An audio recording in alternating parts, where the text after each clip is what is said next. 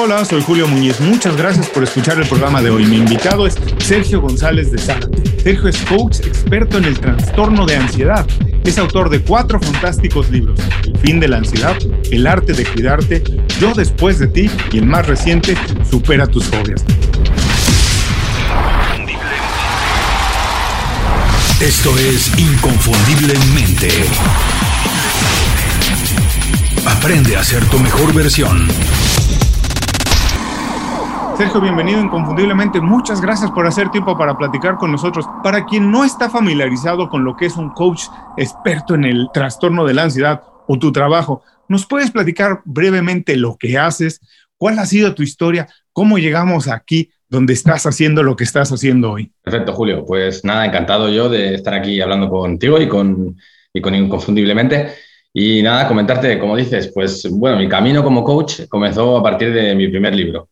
Eh, bueno, soy ingeniero informático de profesión y pues llevaba trabajando ya bastantes años. Siempre había querido escribir y con el tiempo pues se presentó un poco la, la ocasión, ¿no? Eh, me di cuenta de que a mi alrededor había muchas personas con ansiedad y yo sentía que tenía una historia que contar. Yo me recordaba el tiempo en el que yo también sufrí ansiedad y hice una especie de, no sé, intenté descubrir aquel camino que me ayudó a mí para intentar ayudar a otros a encontrar un poco de respuestas, a encontrar algo de luz ante tanta oscuridad que muchas veces sentimos cuando estamos tan perdidos que sentimos ansiedad y no entendemos lo que nos pasa. Entonces, pues comprendiendo cuál fue mi situación, cuáles fueron mis errores y cómo empecé poco a poco a, mejorar, pues investigué, investigando, pues empecé a escribir un libro, siempre me había gustado escribir y bueno, soy un, pues eso, un fanático de la escritura, de la lectura. Y así empecé con este libro. Poco a poco pues, lo fui desarrollando durante más o menos un año, en el que mientras eh, recordaba aquellos, eh, lo que fue mi camino, ¿no? mi, situación junto a la ansiedad, también recordaba pues, aquella investigación que hice, investigaba un poco más a fondo e intentaba ayudar a la vez a mis seres queridos o cercanos que sufrían ansiedad, un poco con mis consejos. ¿no? Entonces, a partir de eso, pues empezó un poco el camino. Escribí el libro, mmm, tampoco esperaba muchísimo éxito, era un total desconocido, incluso mi nombre en el libro es un seudónimo que no tiene que ver con, mi nombre, bueno, tiene que ver con mi nombre, pero no es mi nombre exacto. Y bueno, a partir de ahí, pues eso, poco a poco fue llegando, fueron llegando personas a las que me comentaban que les estaba ayudando mucho mi libro y si tenía más consejos, si podía ayudarles de otra manera, o igual en el proceso, a entender un poco el porqué de tanta hipocondria, de tanta preocupación. Y pues poco a poco empecé también a, crear una, una comunidad en la que pues ayudar a las personas que sufrían este trastorno a través de un poco de mis conocimientos, de mi libro y bueno, y a partir de entonces pues también de, de nuevas investigaciones, de estudios y de, pues, de un proceso que ha ido creciendo, que empezó eso con una comunidad que no, no había nadie inicialmente, me apoyó mi, mi novia, eh, Victoria, me apoyó en, en, hacerla, me dijo pues eh, realmente pues hay muchas personas que te contactan, ¿no? Entonces, ¿por qué no intentas pues hacer una comunidad que puedan eh, acceder más fácilmente a ti y también que tú puedas más fácilmente comunicar con ellos. Y dije, bueno, pues voy a intentarlo. Y bueno, pues empezó de la nada y ya pues creo que son más de 100.000 personas entre Facebook, e Instagram y YouTube.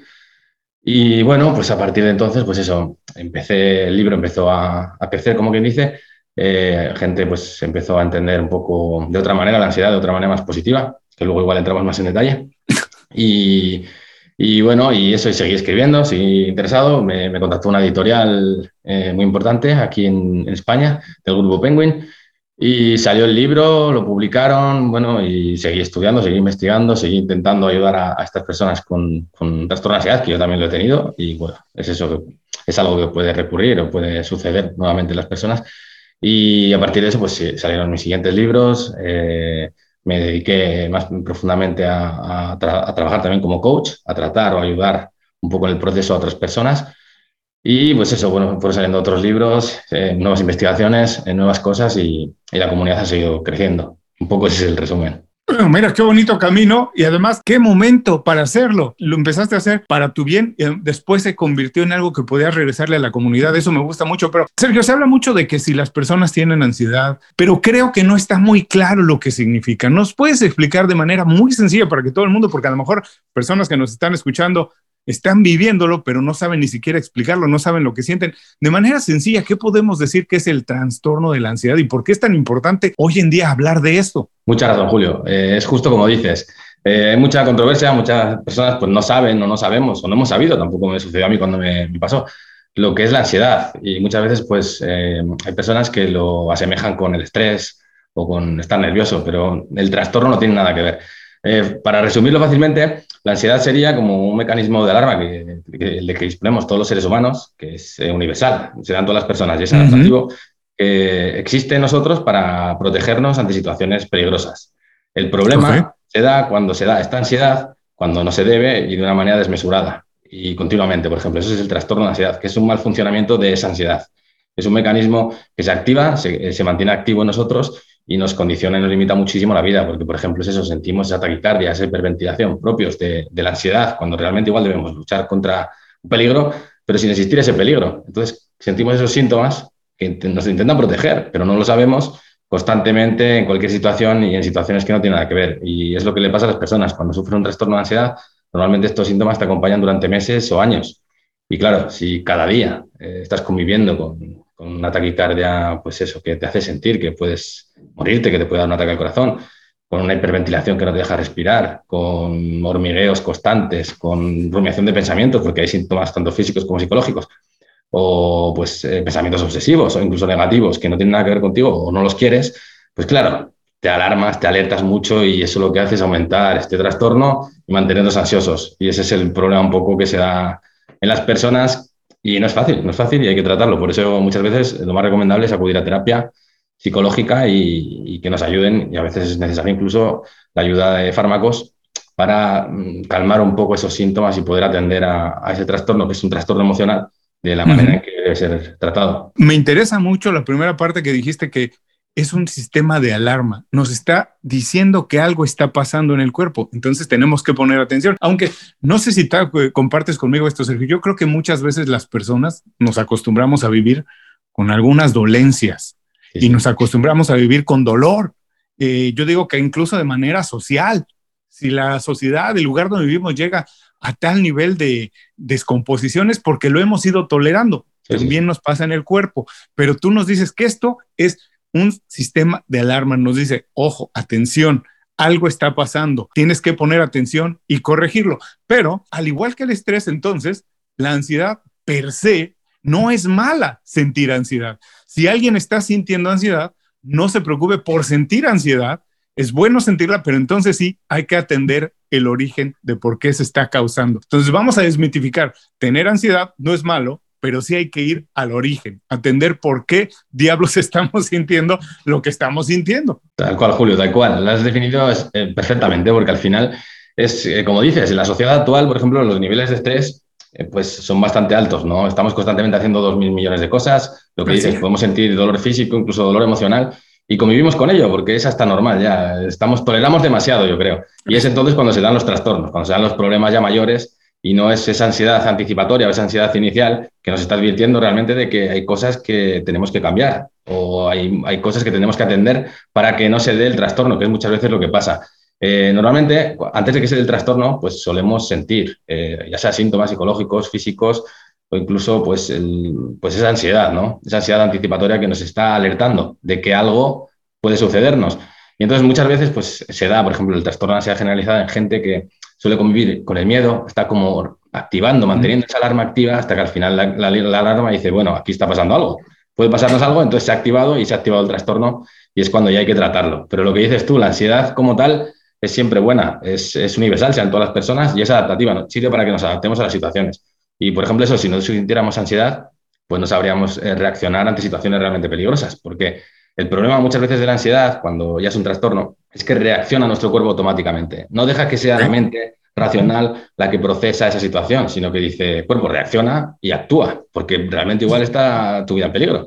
Entonces, es genial ese mecanismo, pero claro, cuando ese mecanismo, por ejemplo, se da cuando vamos a salir a la calle o vamos a, a manejar el coche, vamos a llevar el coche, por ejemplo, o a subir a un ascensor, Claro, estamos reaccionando con ansiedad. Eh, lógicamente no podemos calmar ese, trastorno, lógicamente no podemos eh, eliminar ese, problema y reaccionamos de una manera, pues eso, eh, demasiado, demasiado ansiosa y, que no tiene nada que ver con la situación. Entonces es cuando se dan las fobias, cuando se dan los problemas mayores y cuando la gente no sabe cómo tratar y dice, vale, ya sé que es una tontería porque racionalmente entendemos, incluso podemos entender que no es un problema tan grave, pero la reacción la reacción emocional a esa situación es tan fuerte que por mucho que pensemos en ello, pues no, no cambia. Y es entonces cuando sentimos esos síntomas de la ansiedad y cuando pues muchas veces pues, se puede, pues, nos puede derivar en pánico y es como el pez que se muerde la cola que cada vez hace más fuerte y más grande el problema muchas veces si no sabemos cómo tratarlo. Claro. Como bien dices, con el nivel de vida, el estilo de vida que llevamos hoy,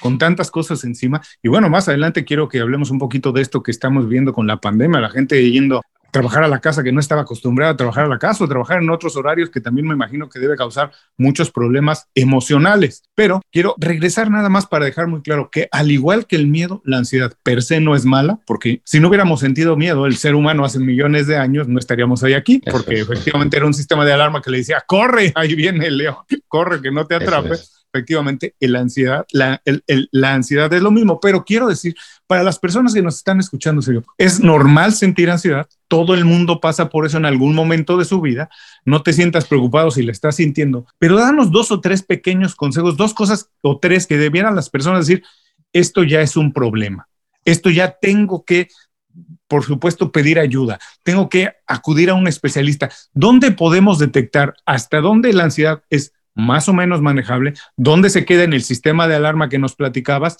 esto es importante sentirlo, y cuando ya empieza a ser un problema y no nos deja funcionar ni siquiera bien en la casa ni en el trabajo. Eso es, Julio, pues el problema se da, sobre todo eso, cuando se da el trastorno, ¿no? que el trastorno ya difiere de la ansiedad. La ansiedad es la emoción o el mecanismo de alarma que nos advierte, nos dice, oye, cuidado, y que en muchas ocasiones, si existe un peligro real, pues, es, eh, pues eso nos, nos, nos, mantiene con vida, eh, ya mantiene con vida el ser humano.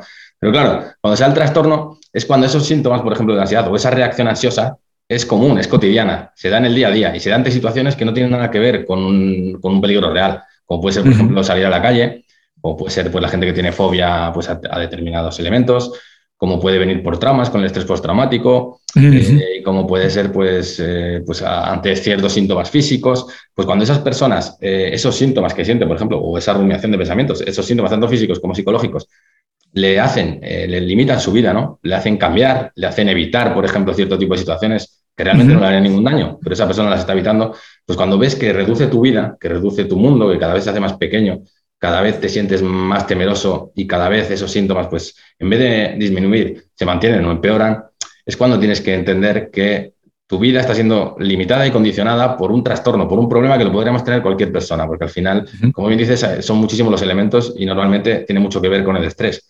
Entonces, si hemos sufrido el trastorno o nos ha pasado, también puede ser incluso genéticamente, y vemos que nuestra vida eh, ha cambiado mucho hacia, hacia peor, si vemos que pues esos síntomas no los sabemos controlar, si vemos que no entendemos lo que nos pasa, si vemos que no sabemos cómo parar nuestra mente o esos pensamientos negativos, pues es cuando deberíamos ir a un terapeuta. Porque muchas veces las personas entre las que me incluyo, por ejemplo, creemos que podemos tener la solución a todo y muchas veces no es así, sobre todo cuando hay problemas psicológicos, eh, que la mente pues que tiene más neuronas que las estrellas que en el universo. Entonces, hay que imaginar lo complicado, lo complicada que puede ser nuestra mente. y bueno, se ha estudiado, por ejemplo, que, por ejemplo, ante los pensamientos negativos, muchas veces las personas, al intentar evitarlos, lo que hacen es crear una obsesión que empeora la cosa. O sea, que es por eso que muchas veces cuando veamos que no somos capaces de afrontar el problema, cuando veamos que no entendemos cuál es el problema, cuando estamos buscando fuera, en vez de entender que tenemos ansiedad, cuando intentamos pensar que tenemos cualquier otro problema, pues es cuando debemos decir, vale,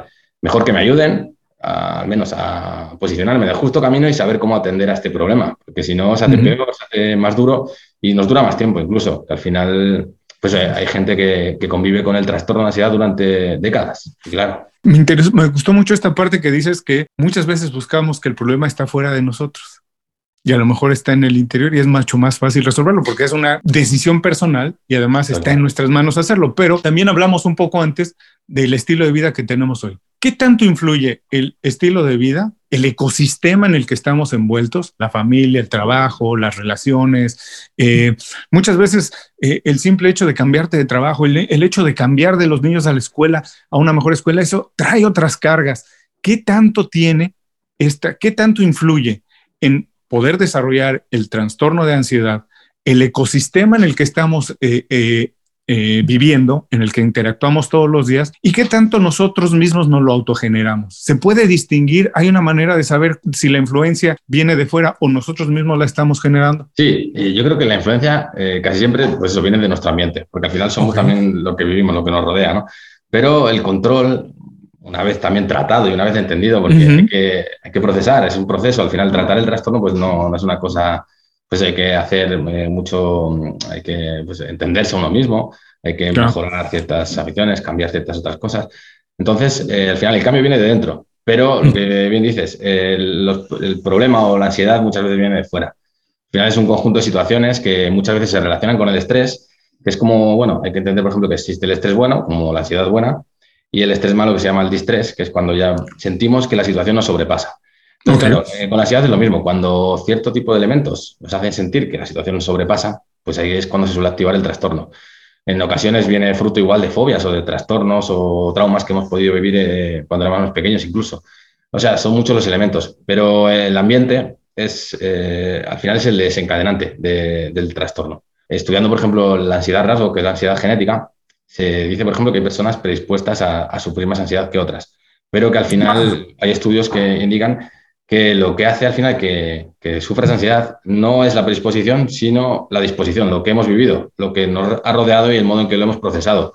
Al final, la ansiedad, el trastorno de ansiedad es un trastorno emocional.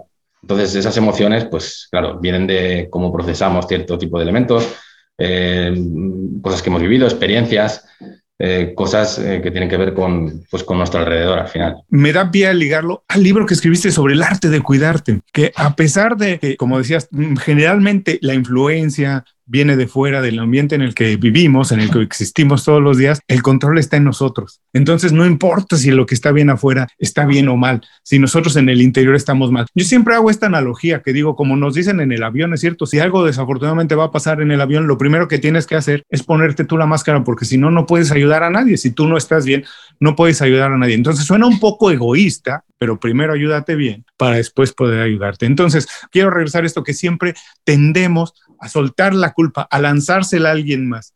Y muchas veces está en nosotros porque no nos atendemos bien. ¿Nos puedes platicar un poco y profundizar en esto que tiene que ver con el arte de cuidarse? ¿Qué importancia tiene? ¿Por dónde debemos empezar? Muchas veces la gente cree que, por ejemplo, lucir bien es estar bien nada más, eh, sin cuidarse necesariamente, sin atender lo, lo esencial. ¿Qué importancia tiene? ¿Qué rol juega el arte de cuidarse en todo el orden que tienen que ver las emociones con nuestro día a día. Sí, sí, sí, tal cual, Julio.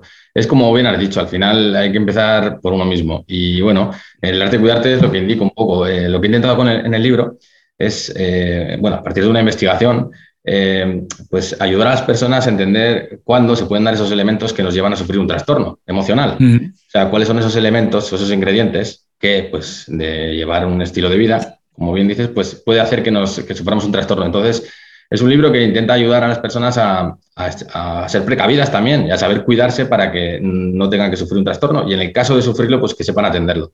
Y como bien dices, eh, todo empieza desde dentro. He dividido el libro, por ejemplo, en, en tres eh, apartados que son eh, cuerpo, mente y ambiente. Al final, pues hay que atender al cuerpo, atender al organismo, porque al final un desequilibrio, un trastorno emocional eh, conviene y se refleja en el cuerpo también, en el organismo, es un desequilibrio hormonal.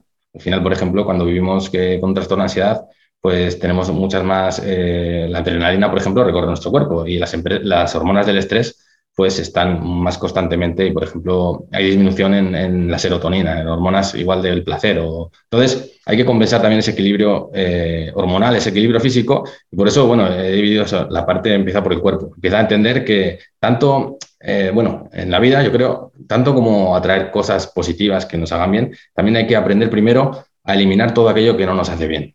Y por eso, bueno, en la parte del cuerpo, por ejemplo, están las drogas, está pues los excitantes, pues si tienes ansiedad, pues tienes que entender que lo primero es parar un poco, pues relajar el cuerpo y para relajar el cuerpo, si estás tomando excitantes o si haces uso de drogas, pues eso, ¿sabes? Ya, empiezas, pues por la base eh, ya se ha roto, entonces no, eh, tienes que empezar por ahí, por el cuerpo, saber lo que no te conviene.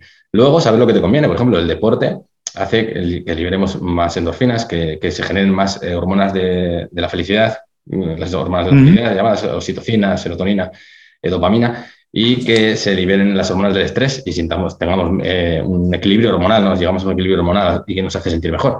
Nos facilita el descanso, también el descanso es importantísimo porque descansando, pues nuestro organismo eh, puede atender luego a las situaciones del día a día y si vivimos con ansiedad, pues tendremos más dificultades. Entonces, todo va un poco de la mano. Entonces, bueno, empezamos por el cuerpo, por eliminar lo que no nos, mm, nos sirve y, atraer lo que nos sirve. Luego seguimos por las emociones final nuestro cerebro es eso, está la parte racional, la parte emocional, que es en la que se desencadena la ansiedad, y luego pues, está el cerebro reptiliano, que es el ejecutor, el que nos hace sentir esos síntomas. Entonces, esa parte emocional hay que cuidarla, porque al final es donde se da todo, todo este tipo de problemas, de trastornos. Está la amígdala, que es la gestora del miedo, que en el caso pues, que la tengamos hiperactivada, por ejemplo, por un trastorno, por, estar sufriendo, por ejemplo, fobias o un problema de ansiedad, pues constantemente estará evaluando situaciones alarmantes o peligrosas. Entonces nos mantendrá alerta, nos mantendrá alarma, eh, nos mantendrá ansiosos. Entonces, si por ejemplo eh, sufrimos ansiedad, pues lo mismo, eliminar lo que no nos sirve. Por ejemplo, si estamos conviviendo o leyendo diariamente situaciones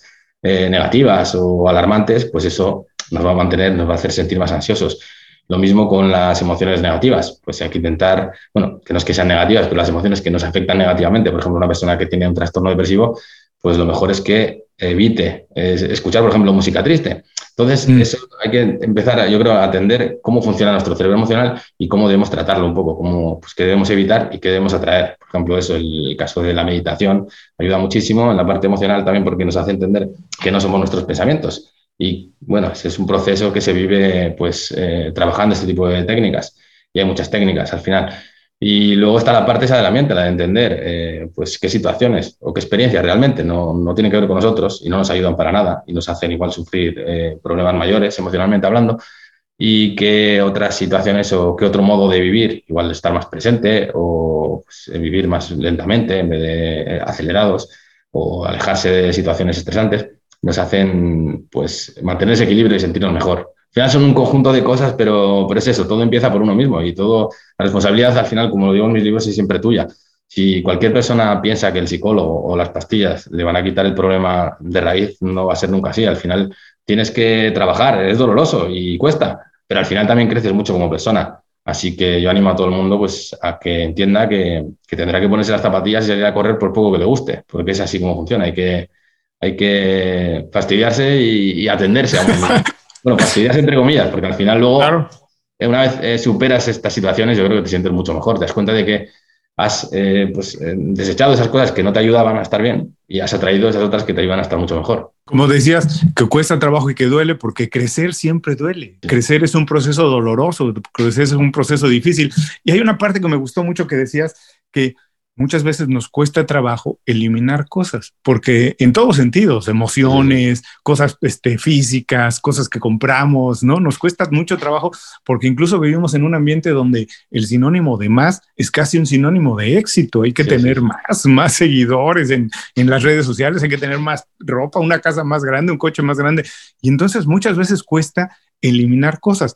Y me recordaba, mientras eh, eh, nos, nos, platicabas toda esta parte, un libro que recién acabo de leer, eh, perdón porque se me va se me olvidó el autor, pero el libro a lo mejor lo conoce, se llama Más allá de tu cerebro y habla precisamente de esto de que el mal de las emociones y de los males neurológicos está más allá del cerebro, está en el estilo de vida que tenemos, en todo lo que hacemos en el día a día. Muchas veces el estudio va al cerebro, pero el mal no está ahí, el origen está en otras partes. Entonces, regresando un poco a lo que nos decía, quiero ver si nos puedes profundizar un poco en dos cositas importantes para manejar la ansiedad y todas las emociones. Y si tienen alguna relación importancia y si puedes profundizar en ellas. Uno, la alimentación, porque generalmente creemos que la alimentación lo único que influye es en nuestro estado físico y nuestra apariencia, pero no sé si tiene que ver con las, nuestras emociones y nuestro estado mental y las relaciones, Sergio. ¿Por qué es tan importante crecer, fomentar, alimentar relaciones y cuidar también nuestra alimentación? Sí, bueno, eh, es importantísimo, pues por lo que estábamos hablando un poco eh, ahora genéricamente la alimentación al final pues eh, tiene un reflejo directo en nuestro organismo, en nuestro cuerpo. Y al final, lo queramos o no, las personas somos química. Mm. nos regimos por la química. La química es la que nos controla. Si tenemos, por ejemplo, un descenso en los niveles de serotonina, pues es fácil que suframos depresión. Es que así funciona. O sea, lo queramos o no, la química tiene un impacto directo. Si, por ejemplo, en mm. nuestro cuerpo, en nuestro organismo, constantemente estamos eh, pues, eh, adrenalina, por ejemplo, pues es normal que sintamos un trastorno, por ejemplo, de ansiedad, porque nuestro cuerpo estará constantemente alarmado y activo, hiperactivo. Entonces, eh, los alimentos, eh, como las drogas, tienen un impacto directo en nuestra química, en el modo en que nuestro cuerpo pues, se comporta internamente y luego pues, esos neurotransmisores son los que afectan a las emociones, es los que nos hacen sentir de una manera o de otra. Hay una relación muy directa y muy estrecha, pero claro, no la, no no la entendemos normalmente o no la hemos estudiado y entonces la gente pues, piensa que no tiene nada que ver. Pero normalmente, por ejemplo, un estilo de vida sedentario las personas que comen comida basura eh, genéricamente, ¿no? Pues tienden a estar más cansadas, por ejemplo, tienden a ser más depresivas, tienden a, tener más ansiedad o a sufrir otro tipo de trastornos. Y es esa la relación directa que existe. Por eso, eh, un hábitos de vida saludable, la comida sana, pues comer, por ejemplo, el omega 3, tiene un impacto directo en el trastorno de ansiedad. Existen pastillas, por ejemplo, de, para la ansiedad que están basadas en triptófano y en, en aminoácidos como el omega 3 que pues, es un conjunto de elementos de alimentos que ayudan a, combatir directamente problemas como la ansiedad. O sea, eso está ya demostrado. Entonces hay una relación muy directa, que muchas veces las personas no la entendemos y sin darnos cuenta nos dejamos incluso, pero al final pues afecta muy negativamente el, dejarse, el, descuidarse en ese sentido, en el sentido de, de la alimentación. Tanto la alimentación eso como el uso de drogas, por ejemplo, que, si tienes un tipo, cualquier tipo de trastorno, pues las drogas mejor dejarlas de lado porque no van a ayudar para nada. Lo digo bueno en todos mis libros y al final cualquier persona, pues si lo ha sufrido, pues lo puede entender. Es imposible, por ejemplo, que tú quieras eliminar la ansiedad si, por ejemplo, haces uso excesivo de, cafeína. No es una droga, pero bueno, la utilizamos todos. Pero si te tomas, por ejemplo, 20 tazas de café al día, pues es imposible que, la ansiedad vaya reduciéndose. Entonces, hay siempre un impacto directo. Y en cuanto antes eh, entiendas esa relación entre, por ejemplo, los alimentos y, los trastornos emocionales, pues antes te sentirás mejor. Al final, bueno, a cada uno está a probar, ¿no? Y empezar a darse cuenta de, ese impacto y de cómo se siente mucho mejor. Y respecto a las relaciones, lo mismo. Las relaciones, pues al final, lo que antes comentabas, eh, somos nuestro ambiente, somos nuestro mundo al final. Y nuestro mundo, pues eh, tal vez la situación o, bueno, la, la realidad que nos hace más felices o más infelices es el modo en que interactuamos con los demás. Entonces, eh, pues las relaciones tienen un impacto directo. Al final, nuestro mundo emocional, nuestras emociones surgen a partir de, pues, de vivencias, de creencias o del modo en que hemos sido educados. Entonces, todo tiene una relación muy directa al final de, de, esa relación que hemos mantenido con las personas. Por eso, por ejemplo, con la ansiedad hay muchas personas que, que echan la culpa al, al, otro, por ejemplo, y dicen, no, pero es que igual es esta persona que me genera. Y bueno, pues entonces hay que, yo lo que digo, hay que pararse un poco a atender nuestra vida, ¿no? que es lo que decíamos antes, que igual es difícil, pero al final es bonito y lo necesitamos, sobre todo si sufrimos un problema. Y darse cuenta de, pues de si realmente es esa persona o el modo de, ser contigo la que te genera malestar o es tu modo de procesarlo, por cómo te han podido educar o, las creencias que has podido tener. Pero eso, en el caso, por ejemplo, de, de que haya que saber parar a ciertas personas, pues hay que primero priorizar a uno mismo porque como decías tú, no puedes ayudar a nadie a, ante un accidente aéreo, por ejemplo, si tú no te pones primero la mascarilla, pues no puedes ayudar a, nadie. Pues lo mismo sucede con, con, pues con las relaciones. Y pues eso, hay que atenderse primero a uno mismo, entender lo que nos, nos conviene, lo que nos hace sentir mejor o peor y después, pues, eso, fomentar pues, ese tipo de relaciones que nos, que nos trae bienestar. Como decías, priorizarse, darse importancia, eso es importantísimo. No sé si compartes conmigo que para ser feliz, para tener, para vivir una vida plena y feliz, hay que decidir. Muchas veces decidir cuesta trabajo, pero si tú no decides, alguien más decide por ti. Así que lo que me gusta de todo lo que hemos platicado es que, bueno, en primera, es importante que las personas pongan atención a sus emociones, que no es algo que se deba dejar a la ligera hay que poner atención, hay que poner barreras en lo que nos está afectando para cuidarlas. Es otra parte de nosotros que tenemos que cuidar y con todo lo que nos has platicado hay muchos elementos que nosotros manejamos que podemos poner en orden para ponerlas en, su lugar a las emociones. Pero hay dos elementos que hoy en día forman parte indispensable, quiera la persona o no, de la vida, del ecosistema en el que vivimos. Las redes sociales, las relaciones que establecemos a partir de las redes sociales, no solo las relaciones que hoy ya muchas veces no son de contacto con las personas, sino la relación que tenemos con el mundo, que creemos que el mundo es como se ve en Instagram y no necesariamente, porque para ver una fotografía y a lo mejor alguien tuvo que hacer mil cosas que no haríamos nosotros para tener únicamente una fotografía puesta ahí, ¿cierto? y la segunda, la pandemia nos ha obligado a vivir en la casa encerrados, cambiar muchas veces completamente nuestra rutina, a lo que estábamos acostumbrados y nos han aventado encima muchísimas tareas que a lo mejor tampoco estábamos acostumbrados a hacer. Entonces, quiero si puedes hablarnos un poco de esto, qué importancia tienen por un lado, las redes sociales y la pandemia como la estamos manejando hoy en el manejo de nuestras emociones, la ansiedad y todas ellas. Eh, tal cual. Eh, vivimos, yo creo, en un mundo eh, pues muy diferente ¿no? a lo que ha sido la historia de la humanidad.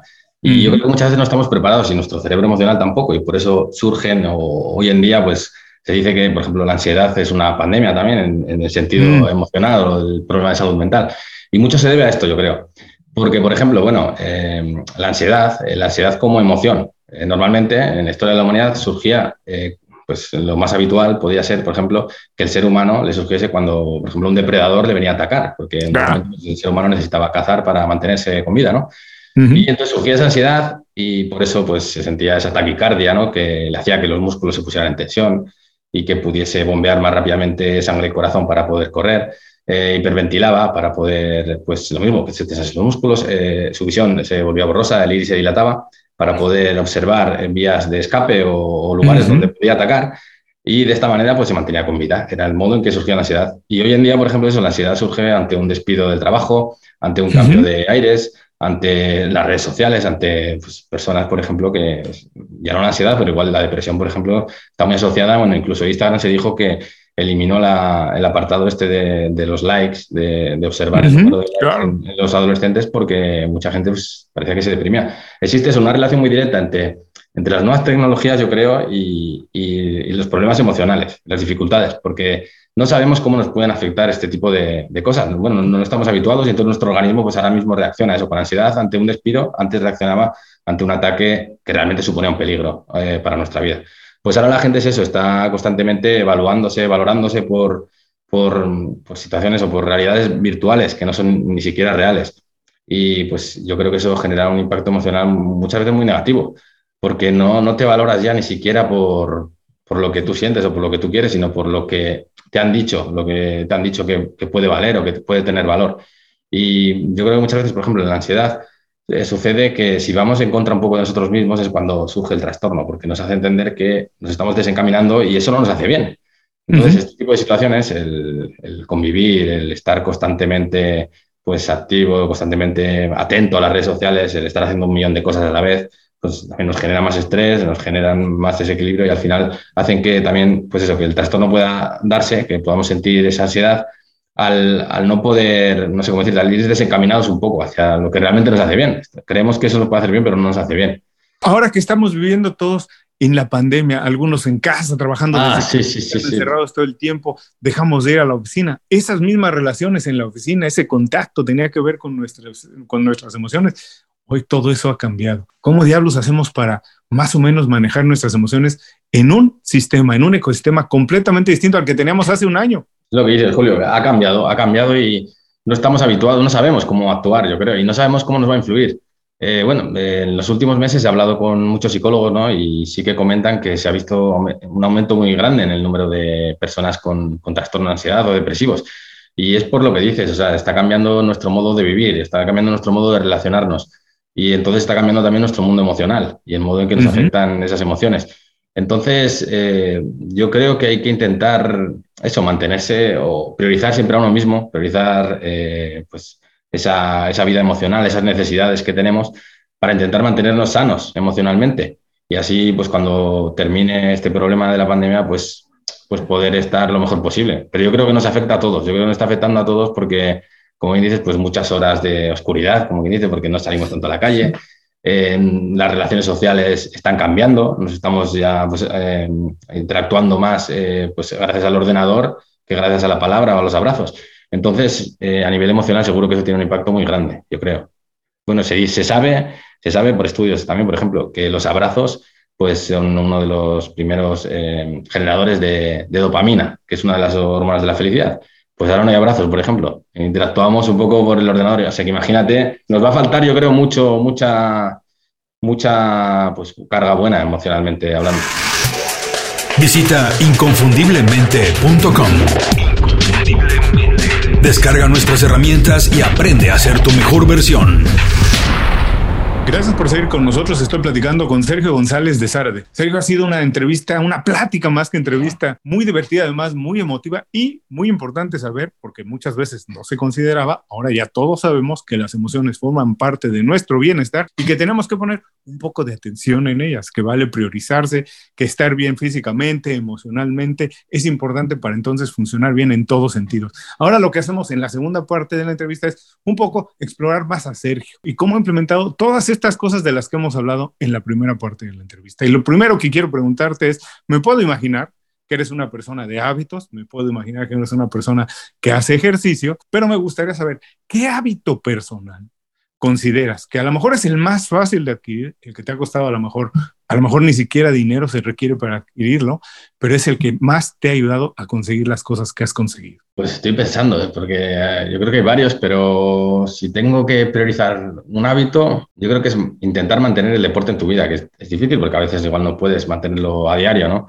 Pero yo creo que no hay que dejarse porque, bueno, está demostrado que, por ejemplo, correr o, bueno, hacer ejercicio es el antidepresivo natural, pues por excelencia, ¿no? El que podemos eh, obtener de la naturaleza sin necesidad de eso, de ir a comprarlo, de gastarnos dinero o, de sacrificarnos enormemente. Entonces, yo creo que poniendo un poco de ejercicio en tu vida, porque muchas personas me dicen, ya, pero yo, por ejemplo, hablando, por ejemplo, de la ansiedad y el deporte, ¿no?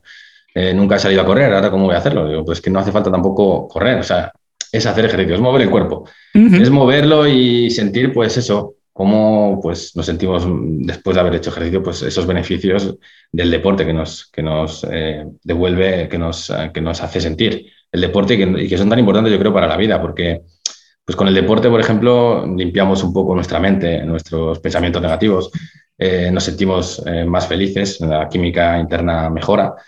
Y bueno, aparte, pues eso, también podemos sentir incluso beneficios en nuestro aspecto físico. son todos beneficios, yo creo, y, eso, nos aportan pues mucha paz y claridad mental, que es lo que necesitamos, yo creo, para, para cualquier objetivo que podamos tener en nuestra vida. Luego, aparte del deporte, por ejemplo, pues eso, la meditación, una vez que, empecé a practicarla, eh, creo que ayuda muchísimo, sobre todo en personas muy mentales, como puedo ser yo, ¿no? que le damos muchas vueltas a las cosas, ya que nos ayuda un poco a entender que los pensamientos eh, no somos nosotros, nosotros no somos nuestros pensamientos. Los pensamientos son al cerebro como los sonidos al oído, por ejemplo. Son mm. estímulos con los que interactúa nuestro cerebro, pero no somos nosotros esos pensamientos. Entonces la meditación te ayuda a verte desde fuera y a decir, ah, vale, pues si yo no soy esto. Y, por ejemplo, en personas que pueden tener un trastorno depresivo, un trastorno de ansiedad, pues darse cuenta de ello ya es una parte ya que te ayuda en el cambio, a mejorarte. Ahí están dos hábitos, hacer ejercicio, priorizar el deporte y la meditación. Además, me imagino que eres un hábito, un hábito de lector, también que aprendes todo el tiempo, porque ser autor de cuatro libros no es fácil, de cuatro libros exitosos no es fácil, así que me imagino que también el hábito de aprender cosas de la lectura debes tenerlo. Ahora, nada más dinos rapidísimo, ¿qué hábito no tienes, pero te gustaría tener y por qué te gustaría tenerlo? Vale, que lo piense ahora. Mm. Seguro que muchos, seguro que muchísimos, pero ahora mismo tendría que ver con lo anterior, con la meditación, el intentar ser más atento, bueno, lo que se llama mindfulness, la atención plena. Eh, intento meditar casi a diario, pero me cuesta mucho eh, estar presente, que sería igual lo que me gustaría eh, pues empezar a trabajar y a, y a mantener más en mi vida, es estar presente y dejarte un poco de tus pensamientos, de tus objetivos, de tus metas de lo que pasó ayer o de lo que va a pasar mañana y estar más en lo que hay aquí, que es al final lo, único real que tenemos. Claro, el ahora, ¿no? Como dice Edgar Today, hay que vivir en el ahora. Ahora, rápidamente, eres autor de cuatro libros. Les recuerdo a todos los que nos están escuchando que en las notas de este programa pueden visitarlas y dejaremos las ligas directas a los libros de Sergio, a su página y todo para que sepan más de su trabajo. Pero ahora, recomiéndanos, además, si puedes, otro libro, algo que tú estés leyendo o una serie de televisión o una película, lo que tú quieras recomendarnos y dinos por qué las personas deberían considerarlo como una fuente de inspiración o de información. Vale, pues de libro tengo justo aquí el libro que recomiendo, que se llama Todo empieza en ti. Okay. Que es un libro que, bueno, trata, habla un poco más del ámbito de las mujeres, pues de cómo descubrir ese poder que todos tenemos dentro y que muchas veces necesitamos. La autora, bueno, la autora es mi novia, lo, escribió una vez nos conocimos, pasado un tiempo, y bueno, intenta a partir de su experiencia, a partir de sus dificultades y bloqueos, ¿no? Ayudar un poco a, entender pues eso que sentimos, eso que sufrimos muchas veces con nosotros y que muchas veces poco saben, ¿no? Y pues cómo trata con, con, con todo ese con todos esos problemas, con todas esas situaciones irreales, con todos esos miedos y cómo realmente consigue cambiar su vida. Entonces, bueno, eh, aparte de, eso, de, haber, sido escrito por mi, novia, que bueno, como seudónimo se llama eh, Virginia, lo pone por aquí, pues bueno, se cuenta una historia personal que realmente ayuda mucho. Bueno, eh, basta solo ver las, las reseñas, las opiniones que tiene Amazon, ¿no?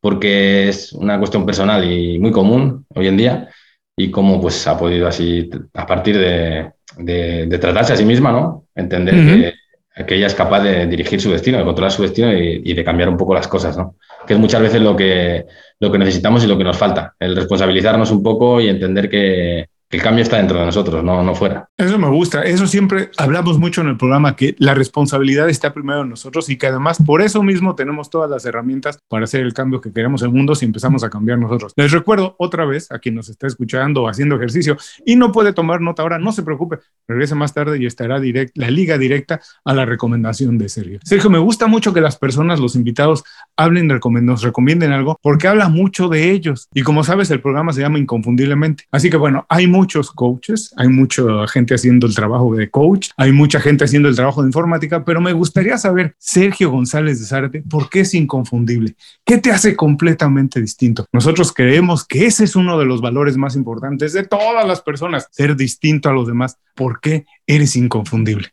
Pues eh, realmente no lo había pensado nunca, pero bueno, ahora que lo pienso, pues eh, algo que me puede hacer diferente, el que siempre intento, siempre intento, a veces me cuesta, sacar el lado positivo de las cosas, o sea, no fijarme, por ejemplo, en los problemas, sino intentar ver la oportunidad que hay detrás de la situación problemática, ¿no?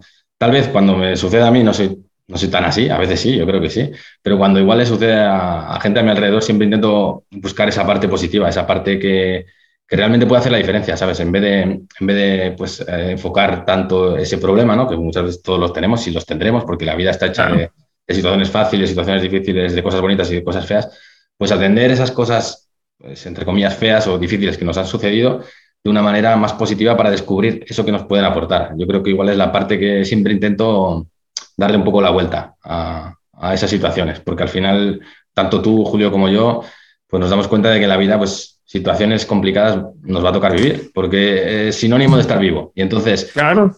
pues si las atendemos e intentamos poco a poco, ¿sabes? Porque hay que darse un tiempo también, hay que procesar el duelo muchas veces, ¿no?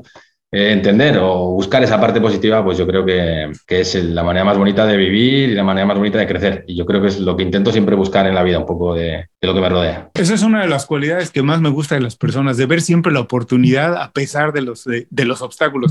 Y me imagino, como tú has estudiado mucho esta parte de las emociones, de la relación con el cerebro, debes de saber que nuestro cerebro tiene la capacidad de filtrar la información que ve. Por eso yo siempre también digo el ejemplo de que cuando alguien en la casa se rompe una pierna o hay una mujer embarazada o te vas a comprar un coche, empiezas en la calle a ver, o muchas personas con la pierna rota, muchas mujeres embarazadas o el mismo coche, porque el cerebro filtra y deja pasar. Así que si uno está siempre viendo las buenas oportunidades, mejores cosas llegan a tu vida. Eso es, eso es Julio. Eso he hablado de ello en, en mi libro, En el arte de cuidarte se, bueno, es un, se llama distorsión cognitiva y se da mucho en la ansiedad, por ejemplo, esa atención selectiva. Es una, uno del, la distorsión cognitiva es un, pues un, un funcionamiento de nuestra manera de pensar racional, ¿no? que muchas veces debido a los problemas pues pensamos de una manera pues, que no es eh, ocurrente, que no es normal, como quien dice. Y está la parte de la atención selectiva, que es cuando atendemos solo a esas, a esas cosas que nos hacen, nos hacen ver eso que queremos creer. Por ejemplo, si sufrimos ansiedad y tenemos miedo, por ejemplo, a que nos pueda pues eh, pasar algo cuando salimos de casa, pues atenderemos a noticias, a situaciones o a cualquier elemento que nos haga creer que eso puede pasar. Es lo que dices tú, la atención selectiva. Y hay que intentar atender esa otra parte que siempre está también ahí, que es eso. Podemos ver siempre una cosa, enfocarnos en algo, pero hay, un mundo ahí fuera y hay que intentar descubrir la, todo aquello que nos aporte cosas buenas, no negativas. El mundo es como es, pero lo vemos como somos, ¿no es cierto? Así siempre y en ver las cosas mal de lo que sea. Sergio, ha sido una plática muy bonita. Muchísimas gracias por dedicarnos tiempo, compartir con nosotros tus ideas, consejos, experiencias. Por favor, antes de irnos, danos un buen consejo para que las personas se queden con él el resto del día y dinos cómo podemos saber más de tu trabajo, dónde podemos conocerte más, dónde podemos descubrirte o quien quiera ponerse en contacto lo puede hacer. Vale, pues eh, perfecto, Julio. Yo, yo encantado, eso encantado de hablado con vosotros. Me encanta el programa, me encanta todo lo que sabéis también y lo que estoy conociendo ahora contigo. Y nada, comentarte que, como consejo yo daría pues un poco lo que hemos comentado ahora. que cuando una persona eh, esté sufriendo una situación complicada, por ejemplo, bueno, normalmente me refiero a la gente que sufre ansiedad, pues que intente ir más allá y que intente descubrir todas las oportunidades que pasar por esto va a traer a tu vida. Por ejemplo, si una persona sufre un trastorno de ansiedad, le va a tocar sí o sí trabajarse, trabajar su vida, ver qué le sobra y ver qué necesita. Y cuando haga ese trabajo, pues se dará cuenta de que su vida ha cambiado para mejor, que ha traído un montón de cosas buenas y que ha dejado un poco de lado lo que no le servía. Entonces, pues eso, a las personas que estén pasando por malos momentos, que se den cuenta de que el día, llega, el día llegará, el día en que mejoren, en que se sienta mejor y que cuanto antes empiecen a intentar observar esa oportunidad que se esconde en el problema, pues antes se sentirá mejor. Y bueno, para encontrarme, pueden encontrarme en, redes sociales eh, por el fin de la ansiedad en Instagram o en Facebook o en mi canal de YouTube, que es nuevo, que, que ha empezado hace poco, con nuevos vídeos un poco sobre la ansiedad para intentar entenderla más fácilmente, intentar ayudar con ello. Y nada, yo estaré encantado de eso, de, hablar con ellos, de, ayudarles con sus dudas o intentar pues aconsejarles lo mejor que sepa con este tipo de situaciones. Y no se preocupen, una vez más, para quien no puede tomar nota ahora, regrese más tarde y estarán las ligas también a todas las redes sociales de Sergio para que puedan ponerse en contacto con él y saber más de su trabajo. Sergio, ha sido un placer. Espero que la próxima vez sea en persona. Ojalá sea de donde tú eres originario, en el País Vasco, allá en el norte de España, o si no, dinos dónde estás hoy para que las personas se lo imaginen y tengan ganas también de ir a visitarte. Eso sí, para que vean cosas bonitas. Bueno, que ahora no hace tanto tiempo, no sé en Miami qué tiempo tenéis, Julio. Bueno, ahora estamos como en 22 grados, está pues riquísimo. estáis mejor ahí, de tiempo estáis mejor que aquí. Aquí, bueno, aquí estamos ahora en invierno, pero estoy en Palma de Mallorca, que es una isla preciosa, una de las islas más bonitas de, de, Europa y seguramente del mundo, yo creo. Y bueno, pues igual se conoce más Ibiza por la fiesta, no sé si conoces, pues Mallorca está al lado, es más grande, pero es igual menos conocida mundialmente pero es preciosa. O sea, tiene unas aguas aquí cristalinas, unas playas increíbles. Y yo encantado, Julio, encantado de, ojalá nos veamos en persona, tanto aquí en, en Mallorca como en el País Vasco, como bien dices, como si un día pues me puedo acercar a Miami, que tengo muchísimas ganas de, de acercarme por allí, pues contactarte y, y hablar en persona estaría genial. Y a todos los que nos escuchan, les recuerdo que con esto terminamos la entrevista con Sergio González de Zárate. Les recuerdo todos sus consejos, así como la manera de ponerse en contacto con él, lo pueden encontrar en las notas de este programa. Antes de cerrar el programa, quiero pedirte dos favores. Primero, si algo te pareció interesante o motivador y conoces a alguien que se pueda beneficiar con esa información, comparte el programa con ellos. Eso nos ayuda a todos. A ti por fortalecer tu red de contactos, a ellos por recibir información útil y a mí porque más personas conocen inconfundiblemente. Segundo, suscribiéndote a nuestro boletín para recibir de manera gratuita información, recursos, consejos e inspiración para impulsar tu desarrollo profesional o crecer tu negocio. Recuerda que lo que importa no es tener un trabajo o un negocio que te dé para vivir, sino un estilo de vida donde crezca lo mejor de ti.